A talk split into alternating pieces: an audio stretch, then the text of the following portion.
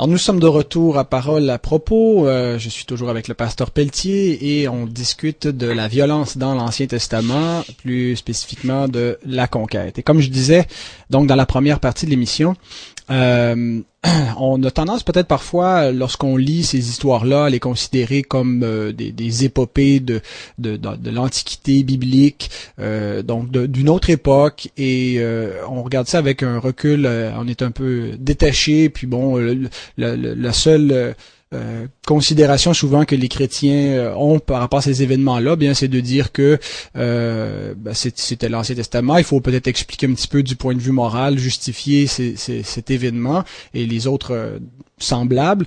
mais souvent, bon, on va dire que ben, maintenant on a changé, on est dans le Nouveau Testament et puis que c'est c'est bien différent. Mais je pense que quand on fait ça, quand on oppose Ancien et Nouveau Testament, euh, de cette manière-là, on fait une erreur théologique. Vous êtes d'accord avec moi, Pasteur Pelletier?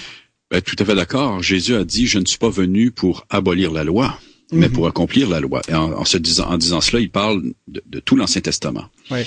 Et euh, je pense qu'il faut absolument euh, comprendre dans la, la, révélation complète, la, toutes les écritures là, les écritures de l'Ancien et du Nouveau Testament, euh, la portée de l'événement de la conquête. Euh, parce que lorsqu'on tient compte de la nature de l'ancienne alliance, en première partie, on a dit que c'était une, alliance qui était euh, de, nature civile, ce que n'est pas la nouvelle alliance. Hein. Israël était un État, avait un territoire, une armée, ce que ce que n'est pas l'Église. Euh, ce n'est pas un État, euh, c'est une nation mais spirituelle. Elle n'a pas un territoire géographique, n'a pas une armée, un pouvoir civil euh, sur terre. mais il, il, reste aussi que l'ancienne alliance avait une valeur typologique. Euh, et j'aimerais peut-être, euh, Jacques, si vous pouviez expliquer un petit peu euh, qu'est-ce que ça signifie une, typologie. Là, je vous prends peut-être par surprise avec ma, ma, question, mais je suis persuadé qu'un pasteur comme vous n'aura aucune difficulté à répondre à ça. Je, l'espère. eh bien, on peut parler ici de, en quelque sorte d'images ou d'exemples qui nous sont donnés à partir donc que ce soit des événements ou des, des individus ou des objets, mm-hmm. hein, et qui préfigurent une réalité plus grande. Ok? Euh, et par exemple, on pourrait parler du peuple d'Israël qui préfigure l'Église jusqu'à un certain point, ou de, on, parle de David, hein, le grand roi David, qui préfigure, qui est une, un type du Seigneur Jésus-Christ lui-même, qui est le roi par excellence. Mm-hmm.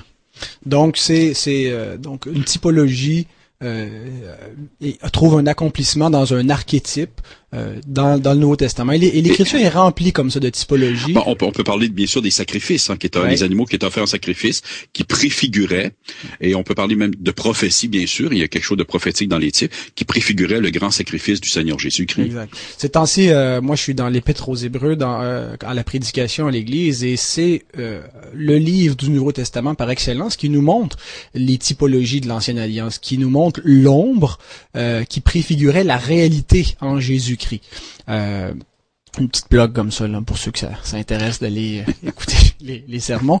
Mais donc, lorsqu'on tient compte de cela, de cette de cette réalité que l'ancienne alliance est une typologie, eh ben il faut considérer également que la conquête de Canaan avait quelque chose de typologique, que euh, c'est pas seulement donc un événement détaché lointain qui n'a aucun impact pour nous, mais que euh, par le, sens typologique qu'il avait euh, et, la réalité qui est maintenant qui n'est pas juste un symbole mais qui est la réalité spirituelle sous la nouvelle alliance bien cet événement là de la conquête a un sens beaucoup plus grand un sens une portée universelle euh, qui je pense révèle deux choses annonce deux choses une mauvaise et une bonne nouvelle. Euh, la mauvaise nouvelle c'est que comme les nations euh, cananéennes étaient euh, sous la colère de Dieu, sous euh, encouraient son déplaisir, sa condamnation, eh bien, il en va ainsi tout homme. L'aliénation de l'homme naturel par rapport à Dieu est universelle. L'Écriture nous dit, c'est le prophète Jérémie qui, qui, qui parle, inspiré par Dieu, et il écrit, le cœur est tortueux par-dessus tout, et il est méchant qui peut le connaître? Alors, il, affirme que le cœur de l'être humain, quel qu'il soit, c'est pas seulement le cœur des criminels qui, qui, sont dans les, prisons à plus haute sécurité, qui est tortueux et méchant. Il nous dit le cœur de l'homme est tortueux et méchant par-dessus tout. Vous vous souvenez quand on parlait tantôt que la raison pour laquelle les nations cananéennes ont été punies, c'est en raison de leur méchanceté. Maintenant, le prophète nous dit que le cœur de l'homme est méchant par-dessus tout. Qui peut le connaître? Et il répond à sa propre question. Moi, l'Éternel, j'éprouve le cœur, je sonde les reins pour rendre à chacun selon ses voies, selon le fruit de ses œuvres. Est-ce que, Pasteur Pelletier, euh, cette réalité, donc de la méchanceté du cœur humain et de la condamnation de Dieu qui, euh, qui est sur l'homme en raison de sa méchanceté, est-ce que c'est vrai de quelques hommes, de ceux qui ont euh, atteint l'âge de la raison, pourrait-on dire? Est-ce que ça inclut tous les hommes, incluant les enfants? Ça inclut malheureusement tous les hommes et tous les enfants. L'Écriture nous dit qu'il n'y a point de juste, pas même un seul. Et Romains 3, 23, hein, euh, tous ont péché et sont privés de la gloire de Dieu. Euh, et, et, euh, et Romains 6, 23, car le salaire du péché, c'est la mort. Alors, si tous ont péché, sont privés de la gloire de Dieu, que le salaire du péché, c'est la mort, tous sont donc morts spirituellement et devant Dieu et croulent sous la colère de Dieu. Mhm. Je me souviens d'une conférence du docteur Perron sur euh, la, tulipe, là, et en commençant par le, le thé, la, dépravation totale. Euh, donc, il nous expliquait la doctrine du péché, la dépravation totale. Euh, il expliquait ce, ce, verset que vous venez de citer, Romains 3, 23, « Tous ont péché ». Et c'est la première fois que ça me saisit dans la doctrine biblique du péché.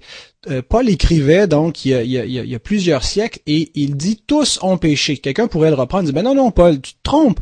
Tous pécheront peut-être euh, éventuellement, mais tous n'ont pas encore péché parce qu'il y a des gens qui au moment où tu écris qui sont pas encore nés euh, et forcément, ils n'ont pas pu pécher encore. Mais Paul écrit tous ont péché à l'aoriste. Et Dr Perron nous, nous expliquait que tous ont péché aoristement, c'est-à-dire en Adam, l'humanité entière a déjà péché. Parce que Dieu euh, traite l'homme non seulement euh, euh, sur un principe individuel.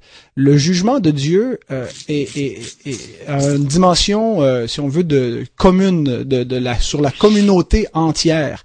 Et en Adam, tous les êtres humains ont péché, tous sont péchés, tous vont actualiser le péché individuellement et chacun va rendre compte pour ses propres péchés.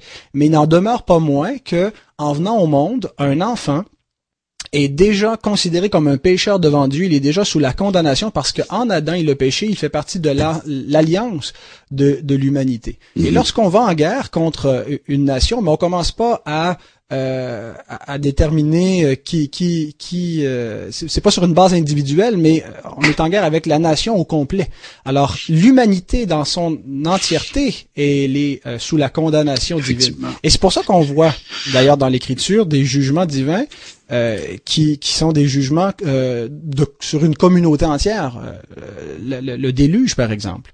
Oui, ouais, effectivement, c'est que l'humanité n'est pas en train de se décider ou non ou de pour Dieu. Elle, elle s'est déjà rebellée contre Dieu. C'est un fait, ok? Et c'est comme ça qu'il faut comprendre même la question de la conquête, du jugement qui est tombé sur les nations cananéennes. Et comme vous l'avez dit, il y a quelque chose ici de typologique, de prophétique. Hein, ça nous annonce, ça nous parle du grand jugement de Dieu, du, du jugement dernier.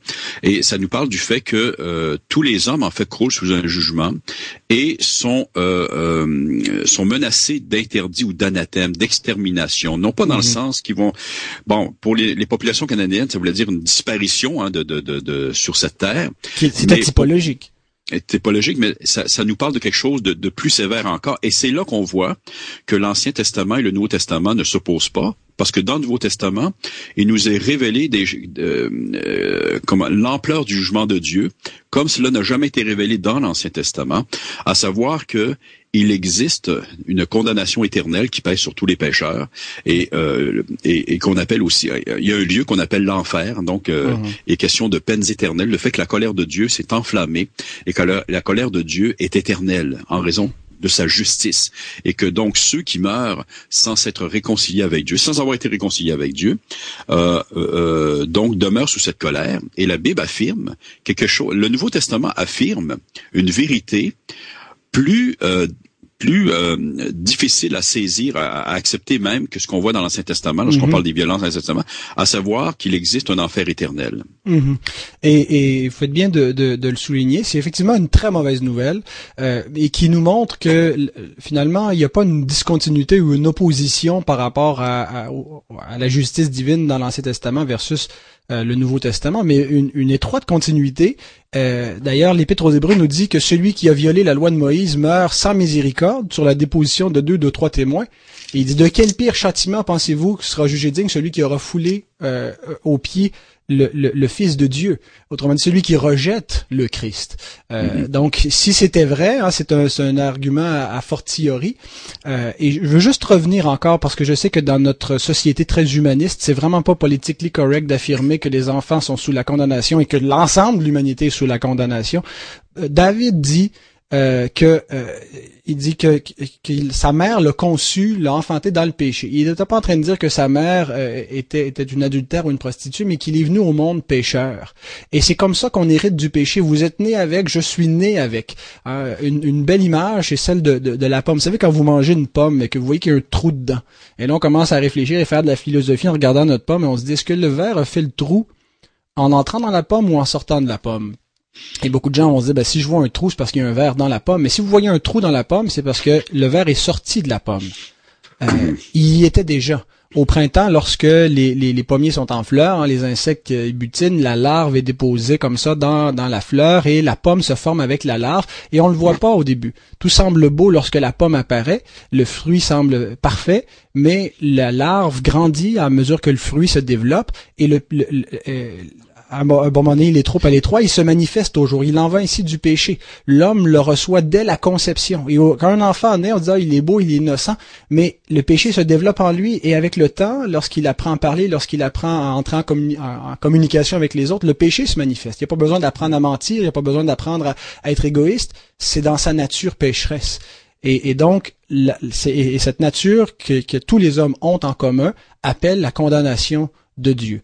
Ah et, l'Ancien Testament, Pascal, et notamment l'histoire de la conquête, a pour but, euh, les deux ont pour but de mettre en lumière le caractère excessivement pécheur du, du péché. Mhm. et la colère de Dieu, euh, bien sûr, que cela amène. Maintenant, pour faire le lien avec le Nouveau Testament, j'aimerais ajouter, euh, Pascal, si vous permettez, que il y a un événement où Dieu a déchaîné sa violence d'une façon absolument inouï, pour ne pas dire infini. Et, ça, nous amène à notre dernier point, qui est la bonne nouvelle. Effectivement. L'apôtre Paul nous dit dans en Romains au chapitre euh, au, chapitre 3 euh, verset 25 que Dieu a destiné son fils à être par, euh, par son sang pour ceux qui croiraient victime propitiatoire, afin de montrer sa justice parce qu'il avait laissé punir les péchés comme auparavant au temps présent, au temps de sa patience plutôt. Il montre ainsi que sa justice dans le temps présent de manière à être juste tout en justifiant celui qui a la foi en Jésus. Alors, il nous dit que alors tout l'Ancien Testament pointe aussi, euh, il y a quelque chose hein, qui, qui, nous parle de, de, la miséricorde, de la bonne nouvelle dans l'Ancien Testament, mais c'est plutôt dans le sens que ça pointe vers quelque chose et ça pointe vers le Nouveau Testament, vers l'apparition du Christ. Paul nous dit que Jésus a été fait, selon la volonté de Dieu, victime propitiatoire. Et le mot propitiatoire, il est important parce que c'est en fait Dieu qui était en colère contre les pécheurs, euh, s'est rendu propice. Comment, comment est-ce qu'il a fait cela? C'est qu'il a fait tomber le châtiment qui nous revenait sur son propre fils. Et euh, cela a, demandé de la part de, Dieu, bien sûr, un déploiement d'une grande violence parce que le péché euh, amène le jugement et la colère divine et un châtiment. Le, salaire du péché, c'est la mort. Il fallait qu'il soit maudit et là, ça nous explique pourquoi le Fils de Dieu est mort de façon si violente. Et euh, on ne peut même pas saisir, parce qu'il y a la question de toute la violence qu'il a subie aux mains des hommes, bien sûr, de par la volonté de Dieu. Ça faisait partie, bien sûr, de, de toute cette œuvre. Mais il a aussi été frappé directement par Dieu lui-même. Dieu même qui, qui s'est détourné de lui, n'est-ce pas, euh, euh, le considérant comme si, comme si euh, il était, c'était lui qui avait péché. C'est pas lui, bien sûr, mais il a, il a été fait pécher. Il a été fait pécher. Et la Bible nous dit qu'il a été fait pécher pour une multitude Mhm. En fait, selon la Bible, pour tous ceux qui croient en lui, justement. Et donc, on voit que dans le Nouveau Testament, la violence, euh, il y, a, quelque chose en rapport avec la violence, bien sûr, la, juste violence de Dieu contre le mal, qui se manifeste contre le mal, mais on voit une bonne nouvelle extraordinaire. C'est que Dieu a détourné sa colère des, hein, euh, des pécheurs sur son propre Fils, afin que tous ceux qui croient en lui soient justement libérés de cette colère et puissent recevoir en retour justement euh, la justice du Fils de Dieu, donc euh, de, de, de façon gratuite, et être sauvés, c'est-à-dire pouvoir entrer en communion à nouveau avec Dieu et vivre dans une relation de paix avec Dieu. Le parallèle est, tout à fait complet avec ce que vous venez d'ajouter, le parallèle avec l'Ancien Testament. Euh, vous vous souvenez les deux points qu'on avait euh, qu'on avait vus, donc la, comment l'intervention militaire d'Israël sur les nations cananéennes était justifiée par leur méchanceté? C'était ce qu'on vient de souligner dans, en première partie dans cette, euh, cette ou plutôt le, premier point de cette deuxième partie de l'émission, que l'homme est naturel, est aliéné par rapport à Dieu, qu'il est sous sa colère et qu'il mérite une condamnation. Et on avait dit aussi dans la première partie qu'il y avait une miséricorde divine dans ce jugement, que euh, la paix était offerte à certaines nations, que Rahab a obtenu la grâce et qu'elle a été épargnée de ce jugement. Eh bien, la bonne nouvelle maintenant, lorsqu'on on, applique euh, le sens typologique de cette conquête, euh, qu'on l'applique universellement, tous les hommes sont sous la colère de Dieu, mais il y a une bonne nouvelle. C'est que Christ a subi la colère à la place du pécheur. Il a été fait pécher afin que nous devenions en lui justice de Dieu, afin que nos péchés soient expiés, qu'ils soient punis. Parce que Dieu ne peut pas ne pas punir le péché. Alors soit qu'il va le punir sur nous, et comme on l'a dit, ben c'est la condamnation éternelle qui nous attend, ou soit qu'il le punit sur nos péchés sur le Christ.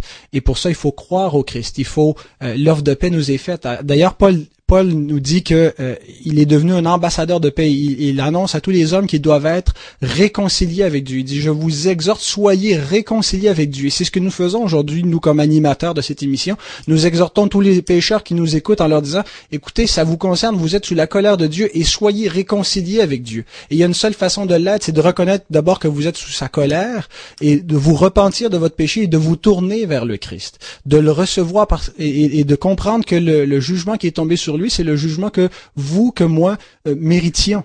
Et par la foi en lui, c'est la seule façon d'être d'être épargné, d'être sauvé. Lorsqu'on dit être sauvé, ben c'est être sauvé de, ce, de cette condamnation là. Et je pense que c'est tout à fait approprié donc de parler de ces choses, surtout à, l'approche de la, fête de Pâques, où on, se rappelle euh, de, ces événements de la mort et de la résurrection de Christ qui euh, témoignent que Dieu a, accepté ce sacrifice et, et, a déclaré cet homme juste et avec lui, euh, tous ceux qui croient en lui reçoivent cette même justice. Quelque chose à ajouter en terminant? Ben, j'ai envie de dire un grand Amen, mon cher Pascal. Effectivement, Pâques nous parle aussi que ce Sauveur qui est mort pour nous, pour tous ceux qui croient en lui, hein, c'est bien important. Il est mort pour ceux qui croient en lui, Qui, qui vont croire en lui, bien sûr, ceux qui vont mettre leur foi en lui. Et il est ressuscité il est vivant, hein, il a été élevé à la droite du Père et il est, il est présent, il est vivant pour sauver tous ceux qui s'approchent de lui par la foi. Amen. Écoutez, si vous avez des questions, euh, rendez-vous sur notre blog où cette émission est également diffusée, Un héros dans le net. Vous allez pouvoir euh, retrouver l'enregistrement. Euh, dans la section commentaires, allez-y avec, avec vos questions. Vous pouvez aussi nous écrire en privé sur notre site Foi FM. Nos adresses courriels sont là dans la, section contact. si vous, avez besoin de, recevoir une copie des Écritures, si vous voulez en savoir plus, lire par vous-même, il nous fera plaisir de, de vous en faire parvenir une gratuitement. Vous n'avez qu'à prendre contact avec nous. Alors donc que le Seigneur vous bénisse. Merci d'avoir euh, écouté cette émission. Merci beaucoup, Pasteur Pelletier, pour votre participation également. Ça m'a fait plaisir, Pascal. À bientôt.